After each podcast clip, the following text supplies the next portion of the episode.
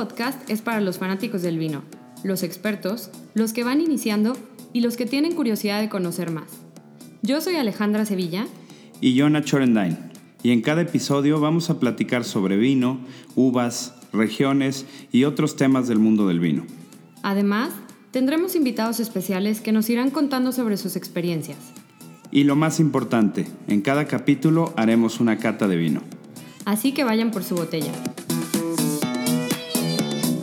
Buenas tardes, bienvenidos al episodio número 13 de Screw It Podcast, después del parón de Navidad de Año Nuevo. ¿Cómo les fue? ¿Qué vinos probaron? ¿Qué tanto comieron? Mucho. ¿Traen la culpa encima? Sí. Pues hoy vamos a tener un tema interesante sobre una uva en especial. Eh, Ale, ¿cuál va a ser? La Sinfandel. Vamos a ver de dónde viene, más o menos, este, con qué otros nombres la podemos encontrar, en qué países la encontramos con mayor volumen. Vamos a probar hoy dos, dos vinos, uno italiano y uno americano. ¿Qué nota americano? Sí, está muy interesante, les vamos a subir fotos porque está muy chistosa. En, en primera la etiqueta está linda y en segunda el corchín, ya verán por qué. exactamente, les vamos a subir un video. Nada más les queremos platicar también, en el último episodio del año les contamos un poquito de lo que queríamos hacer en este y seguimos trabajando y pensando en cómo podíamos mejorar el podcast y les contamos que este año vamos a dividir los temas por como serie, sección... Como hacer pequeños cereales. Entonces son cuatro categorías. Una es el vino y la industria, que ahí vamos a traer gente. Exactamente, traer dueños, de, dueños eh, o encargados del área de venta de distribuidoras, importadoras, comercializadoras o gente que está más metida todavía en el tema del vino. Sommeliers, restauranteros, de todo. Otra de las series o secciones va a ser uvas y regiones vinícolas. Ahí les vamos a hacer perfiles de uva. En cada capítulo nos vamos a enfocar a uno en específico y en regiones igual. Así lo vamos a estar haciendo para darles información mucho más específica y un poco más reducida y que lo puedan disfrutar con su vinito. Sí, sí, sí, más específica, ¿no? De los estilos por cierta región, o sea, en una región hay varios estilos, eh, no, no dejarlo abierto, sino especificar un poquito más o meternos un poquito más. La otra va a ser, eh, la serie 3 va a ser vino y maridaje, y este, obviamente, pues digo, el título lo dice todo, no hay necesidad de explicar. Y la última, que se me hace una que va a estar muy interesante y muy chida, va a ser vino, o sea, más, más que nada destinos vinícolas, que en esa es platicarles de qué viñedos les conviene visitar cuando vayan a algún lado, este, este, los vinos que no se pueden perder cuando estén en ese lugar y como en general darles un perfil turístico de esa región para que si van a estar por ahí sepan a dónde ir, sepan aprovechar como esta parte vinícola del lugar. Los tips de lo que no se pueden perder. Exactamente. Y digo ya con este preview. Pues entonces vamos a empezar si les parece hablar un poquito sobre la uva sinfandel. Este, déjame te sirvo un poquito de agua, ¿vale? Que por cierto estamos tomando agua, agua franca, que es un nuevo proyecto que hay aquí en Guadalajara y en algunas otras zonas de México esperemos pronto. Es agua mineral, un proyecto del Güero, le mandamos saludos. Ahí para que la, la gente que le interese se meta investigar un poquito más. Está padre porque rellenan las botellas en, en los restaurantes. Entonces, digamos, es un poco más amigable con el ambiente. Y está buena, ¿no? sí, está súper rica. Entonces, la verdad, sí, pruébenla. Está muy rica. Está en la moresca, en la matera. En Teté, en Alcalde. No, pues, en, todos lados, ya casi. En todos lados. Pues salud, carnal. Ahora, sin Fandel. ¿Se acuerdan que en, en, un capítulo platicábamos sobre los restos más antiguos de, de vino? O uva? Bueno, eran, eran pepitas de uva, ¿no? Era semillas de uva. Se dice que que, algunos de estos eran de Sinfandel, eh, 6000 antes de Cristo, por allá por la región del Cáucaso, y mucha gente se refiere a la Sinfandel como una de las uvas o la uva más antigua, ¿no? En haber sido obviamente domesticada. La vamos a encontrar con otros nombres en otras zonas del, mundo. Del mundo. Justo cuando nos estábamos preparando para, para toda la información de Sinfandel y dentro de Ravenswood, que era un vino que queríamos probar hoy, pero que desafortunadamente no encontramos este, por ahí, pero que les recomendamos que lo prueben Sí, porque es, una etiqueta excelente relación precio-calidad. Exactamente. Entonces, ahí tiene una parte en la que nos, o sea, en la que pues sí, nos cuenta sobre la historia del Sinfandel y eh, refuerza esto que platicaba Nacho, que es uno de los, de los vinos, o sea, de las uvas eh, más antiguas y viene desde Croacia. O sea, por más que es una uva que se produce muchísimo en Estados Unidos y, este, y en Italia. Es, donde pues, más se produce, de hecho, en Estados Unidos. Esta uva viene de Croacia. De Croacia, gracias al imperio austrohúngaro, se fue a, obviamente, a Austria. Y de ahí ya se fue a Estados Unidos. Y bueno, en Italia eh, tienen su variedad de Sinfandel, pero esta es conocida como primitivo. Genéticamente las uvas son idénticas, pero obviamente por las diferentes cosas que ya hemos platicado desde antes, el terroir y este, el clima, la manera de cultivarlas, te dan un vino muy distinto. Digo, y esto pasa en mismas, o sea, en mismos países, con, dependiendo del microclima y eso, te, dan, te dan vinos distintos. Pero aquí es chistoso porque los nombres son distintos, los vinos que te dan son distintos, pero genéticamente la uva es la misma. La Sinfandel, mucha gente malamente dicen que es una uva muy fácil de tomar, que es una uva de niñas, exactamente. Sí, sí, sí. Que ya habíamos hablado que hay que acabar con ese tipo de cosas y este, pues no tiene nada que ver, ¿no? Porque es una de las uvas, o sea, es una uva súper tánica y, y, que produce una cantidad de, de alcohol y de y obviamente el cuerpo del vino es un cuerpo mucho más denso que otros. Sí, no. el grado alcohólico llega hasta los 17 grados, ¿no?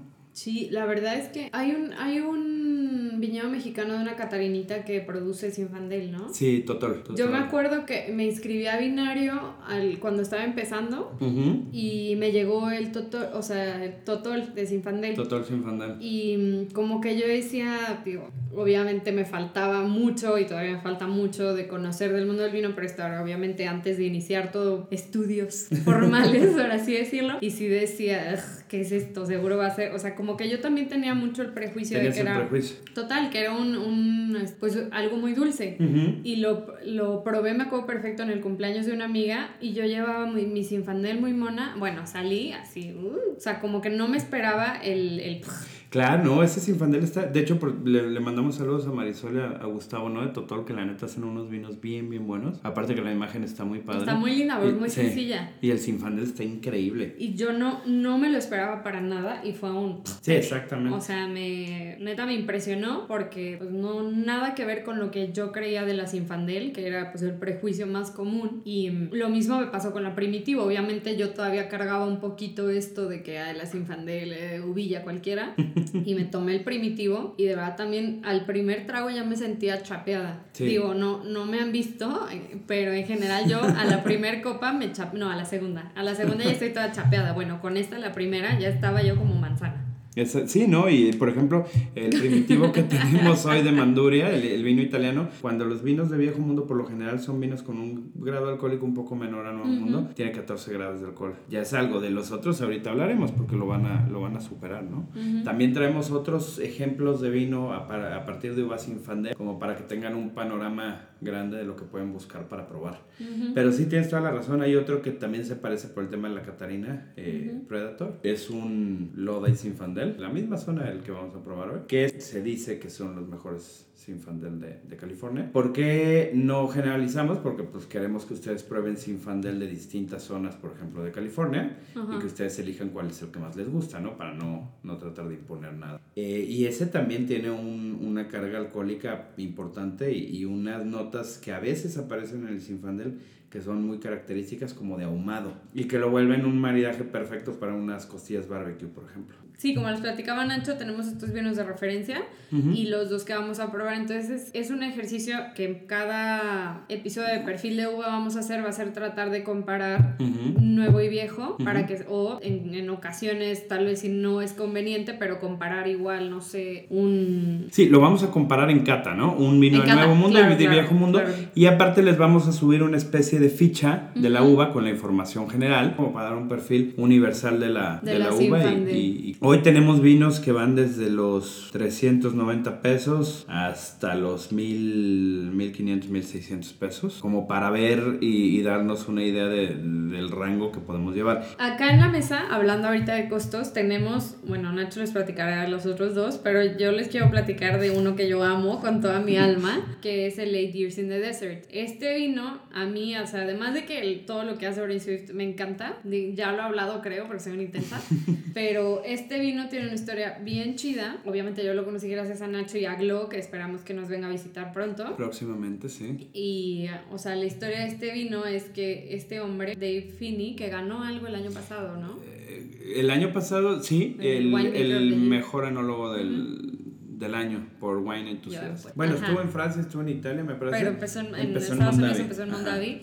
¿Y dónde fue que le dijeron, no, chavo? o sea, de Mondavi, cuando se salió fue que le dijeron, tú no produces Sinfandel hasta dentro de 8 años. Ah, no, compró, compró dos toneladas, me parece, de Sinfandel.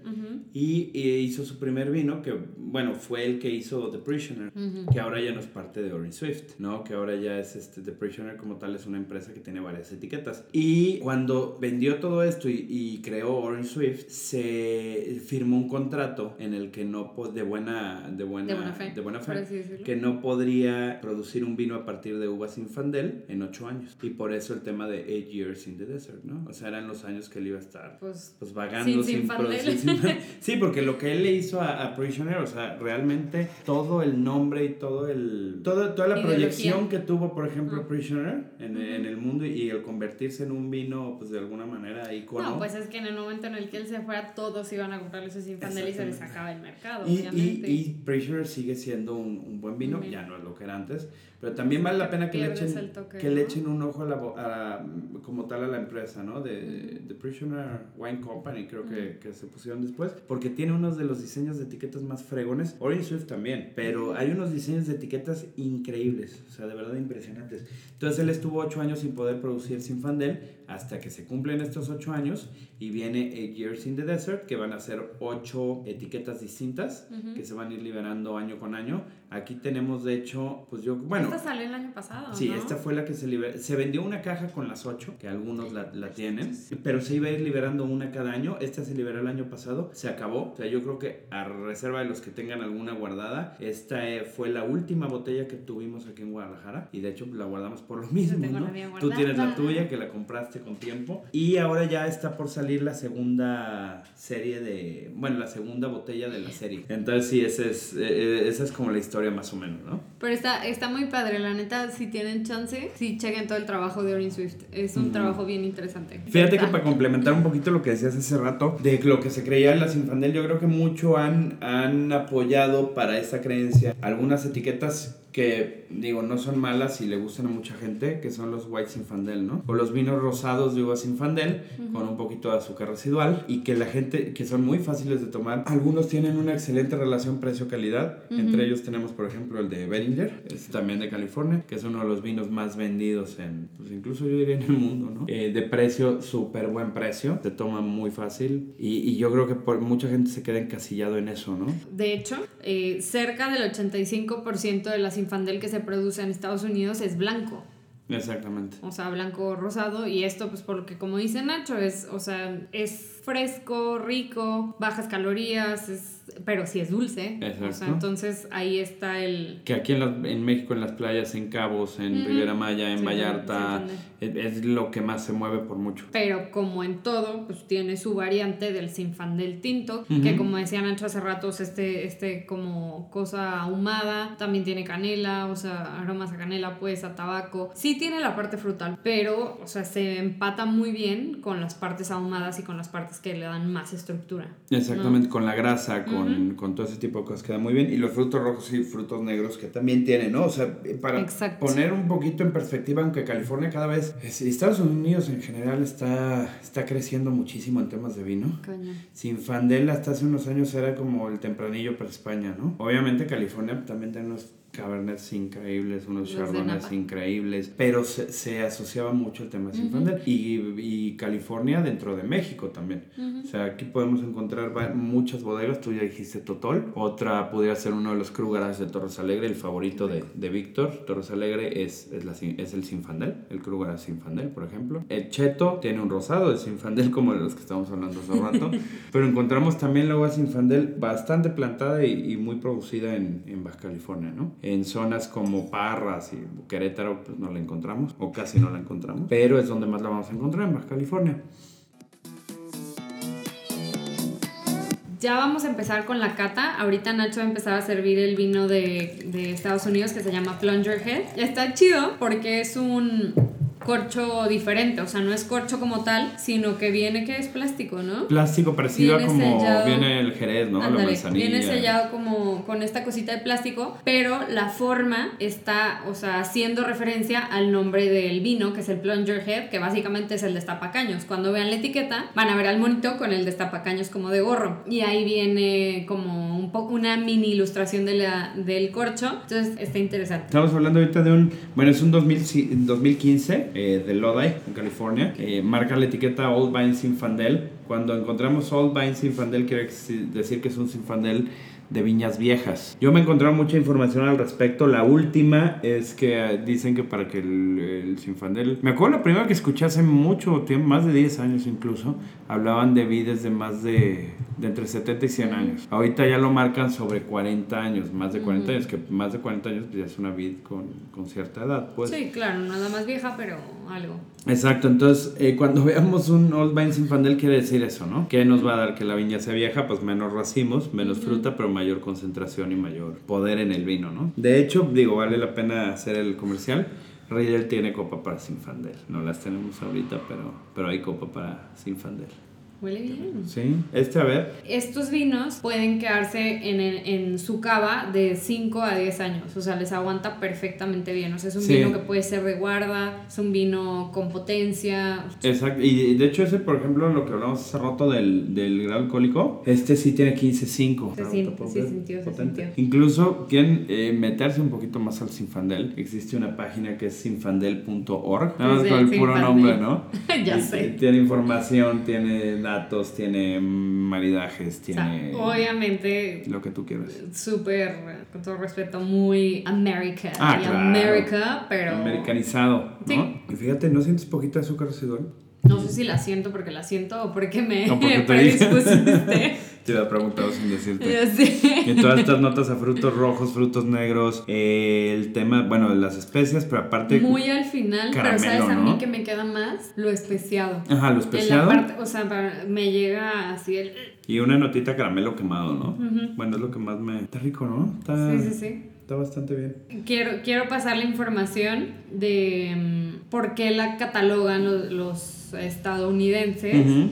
Como suba. No, sea, incluso- America's Wine. Exacto, y muchas veces, digo, mm, fuera de la tropicalización o de, o de que se la hayan Apropiado, porque como el Malbec en Croacia. Argentina, ajá. Ay, disculpen. jóvenes. Fíjate que sí hay historias que, que mencionan como si fuera una uva autóctona de Estados Unidos. Claro, que ahí sí, ah, ah, amigos, ya saben Ajá. que decirles. mm, mm, mm, mm, mm, mm. Ahí la producen mucho, pero esta uva viene de Croacia. Que esta uva en Croacia se llama, ahorita les digo, porque sí es un término croata bastante complicado. Se escribe, obviamente, de una manera completamente distinta, pero según esto se pronuncia Sirleanauts, Castellansky. Y el Castellansky hace referencia a la uva negra de Castel, Mm, Black ese- Grape Castel. Wow. El nombre croata, si quieren, se los ponemos en redes. Sí, para que porque lo vean, porque esta está- pronunciación. No, no, no, pero la pronunciación No, suena muy distinta como a como se ve, ¿no? por lo menos el primer nombre, ¿no? Sirleanauts. A ver, vamos a ponerlo en Google Traductor porque esto. Ay, no, pues lo dije muy mal. Ay, güey. Digo, es importante resaltar el origen de la uva porque creo que eso siempre le aporta mucha personalidad.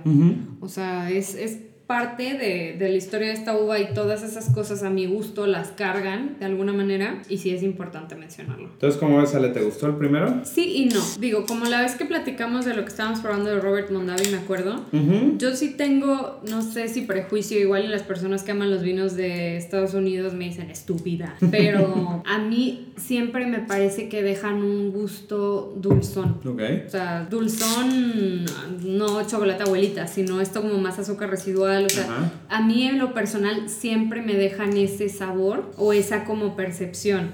Los vinos estadounidenses en general, Orange Swift excluido, Ah, era Swift te- pero en general yo sí siento eso. No quiero decir que esté malo, sino que a mi gusto no me encanta porque a mí me gustan mucho más eh, expresiones tipo el primitivo. Digo, no he probado este, pero a mí, o sea, son más mi estilo. Pues déjame te voy Entonces, sirviendo. eso no quiere decir que este vino esté malo que tenga defectos, por supuesto que no, sino lo que sí, simplemente yo creo que a mi estilo no, no me la Me cuestan mucho trabajo los vinos de América. Sí, a mí fíjate también, pues lo platicamos hace rato, ¿no? Para mí tiene azúcar residual, hay que checar la, ficha, que hay que ver si lo pone en la ficha, ¿no? pero bueno.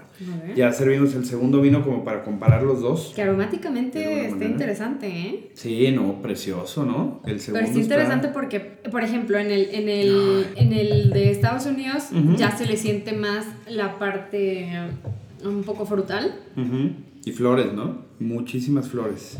Y el primitivo, además de que en color sí tienen una diferencia, digo, no así que digas wow, pero existe obviamente, pero Sí, en color hay diferencia. Está interesante. No, y fíjate el tanino del segundo, ¿no? que no lo sentí tanto en el primero, en boca. O sea, en el italiano que en el americano. Totalmente, más mi estilo de vino. Sí, mío también. Habiendo otros infandeles americanos increíbles, los que tenemos aquí en la mesa, bueno, tú ya dijiste Eight Years in the Desert. Segundo que tenemos, Ale. Rich Three Valleys. Exacto, un 2015 que es mezcla. Aquí es un 72% Sinfandel, 13 Petit Syrah, 10% Cariñán y 5% Grenache, ¿no? Pero a base de Sinfandel.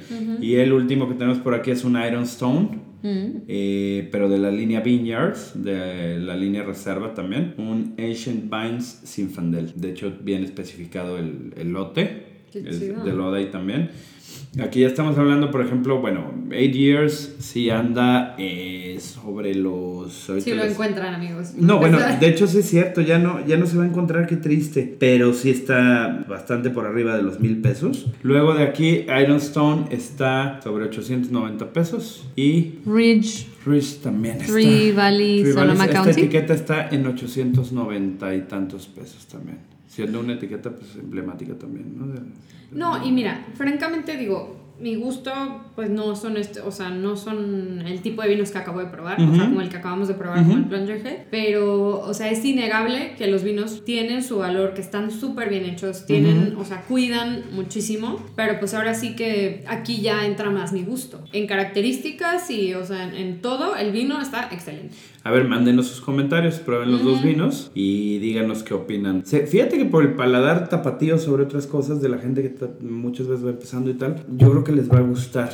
Es que no es, o sea, no está mal, incluso es rico. Sí, sí, sí. Pero creo que te puede llegar a saturar. A mí, de, acuerdo. Este, este, a la segunda copa, si es que llegó, ya me exigiría un alimento para contrarrestar. Y a eso iba. ¿Sabes con qué se me antojó? Ya fuiste a Sam. No. Los ramens, ¿no? No. Ahí venden un pollo que es un pollo, eh, eh, no, es, es, como un tempura, sí, porque no es empanizado, súper crujiente, pero bañado con una salsa agridulce y un poquito picante. justo te iba a decir, ¿te acuerdas del, del el arroz que pedimos de kimono? Ajá. Perfecto. Ándale, exacto. Con salsita agridulce, ah, que fue el que traía pollo, pollo todo perfecto. Claro. O sea, se me antoja con esa cosa spicy que contrarreste este o sea, esta sensación de... O el barbecue. No, no quiero decir dulzor porque no es dulzor. Pero, no, este, tendencia dulce ah, o recuerdos dulces, ¿no? Exactamente. El barbecue yo creo que le podría venir bien porque coincide en esa parte, pero aparte el cerdo. Con unas costillitas. Exactamente. rico. Y si le pones incluso la salsa que pone Lupes Barbecue que tiene habanero, me parece, el picante con el azúcar residual que tiene el vino podría ser algo interesante, ¿no? Equilibrar ahí un poquito. ¿Con algo mexicano? Algo mexicano, wow. Fíjate, algún mole dulce. Unos panuchos con la salsa de habanero que decías. Ándale, panuchos Unos panuchos con salsita de habanero. De cochinita, de, de lechón. cochinita. Con los dos, ¿no? Puede quedar. Yo creo que cochinita tal vez. Es que la cochinita por el achiote creo que le podría dar este, este saborcito. Sí, como hacer coincidencia con el tema. Ajá. Este especiado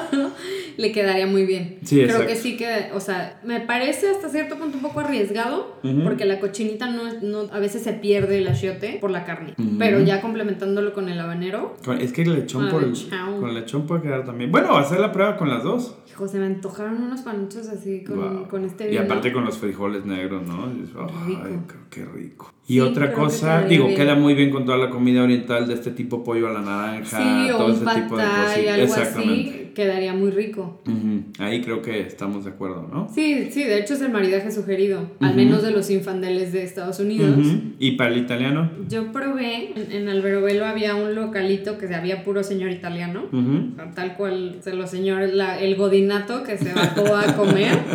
pues godinato italiano y probamos ahí un primitivo y lo probamos con una caprese, con unas brusquetitas, con una rebanada de prosciutto y una pasta. eh, Ves que en el sur hacen mucho las, las abuelitas en las calles tal cual, esta pasta que son como orejitas, Ah, sí. las orequetes. Que usan el, Ajá, el sí, sí, aparatito sí. este, ¿no? Sí, Y le dan no, la no, estaban ellas así, con su tablita y con su Exacto. cuchillo, ajá, así, increíble. Sí, a eso me refería con aparatito, la tabla donde marcan, ¿no? Las líneas, como las exactamente. estrellas. Y si mal no recuerdo, probamos un primitivo y con esa pasta quedó. Ah, qué chido. ¿Y lo qué traía la pasta? Primitivo petranera. Era la pasta más sencilla, pomodoro con queso. Ay, Dios, se ve buenísimo. Pero quedaba tan rico porque las brusquetas tenían tomate, albahaca, obvio, y el prosciutto.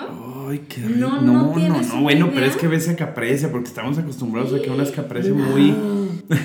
Pero, volviendo al tema, es que el primitivo quedaba perfecto. Digo, quedaba muy bien con la pasta por todo eso. Pero, o sea, ese tipo de, este tipo de vino, el primitivo, por ejemplo, no me lo imagino con el bowl Ah, de no, pollito no, no, y eso. no, no, exacto. Entonces, aquí es muy chistoso y es interesante hacer este comparativo porque volvemos a lo mismo que decíamos hace rato de que genéticamente las uvas son la misma. Entonces, muy chistoso porque ves perfectamente cómo las uvas Complementan a la gastronomía Claro. de, de sus lugares. Y sea, fíjate que ahorita que dices ¿no? eso, a mí me tocó probar este, el papale, primitivo de Manduria que tenemos hoy, con una... Lo probé con dos cosas, con el risotto a la trufa, en el Duomo, de hecho. Amo ese Sí, risotto. con ese alma, está es increíble y quedó muy bien. Y con eh, una, una pasta con, con setas. Y con los dos quedó increíble. Incluso fíjate que hasta con la carne tártara que tenían ahí quedó increíble. Quedó muy bien. Pero son cosas, o sea, digo, que, que realmente, o sea, obvio, complementan muy bien a la gastronomía de donde están producidos. porque. Igual y las cosas Thai y spicy no, no vienen de Estados Unidos. Ajá. Pero quedan muy bien con la gastronomía que ellos tienen. ¿Por qué? Porque es muy variada. Las hamburguesas las comen con pickles, con más cosas. O sea, como que su gastronomía tiene de todo.